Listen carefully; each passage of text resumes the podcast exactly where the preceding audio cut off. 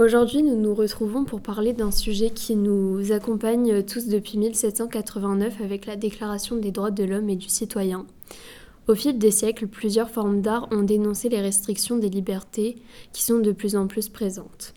Parmi celles-ci, la photographie de Paolo Pellegrin, qui est un photographe italien très reconnu pour son travail. La photo représente un soldat montrant comment les détenus devaient placer leurs mains pour être menottés. Donc euh, cette œuvre est prise en hauteur. Il y a des mains qui sont jointes au centre de la photo qui attirent notre attention avec les jeux de lumière. Les couleurs dominantes sont le blanc et le noir et elle sert à exprimer euh, la liberté, l'emprisonnement et la restriction.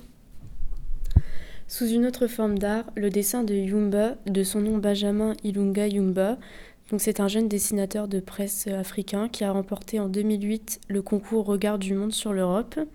Ce dessin représente un petit garçon noir derrière des barbelés. On remarque que ses mains saignent, il n'y a aucun paysage derrière lui et euh, les couleurs sont vives. Il y a aussi le drapeau de l'Union européenne dans ses yeux.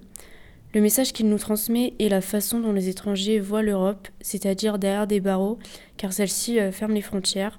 Ce dessin a pour but de dénoncer, de choquer et de faire réfléchir. L'écrivain français Laurent Godet fait écho aux œuvres précédentes avec son roman Eldorado qui parle également du manque de liberté. L'herbe sera grasse, dit-il, et les arbres chargés de fruits. De l'or coulera au fond des ruisseaux, et des carrières de diamants à ciel ouvert réverbéreront les rayons du soleil. Les forêts frémiront de gibier et les lacs seront poissonneux. Tout sera doux là-bas, et la vie passera comme une caresse.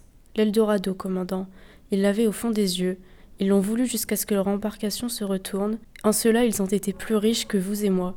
Nous avons le fond de l'œil sec et nous autres, nos vies sont lentes.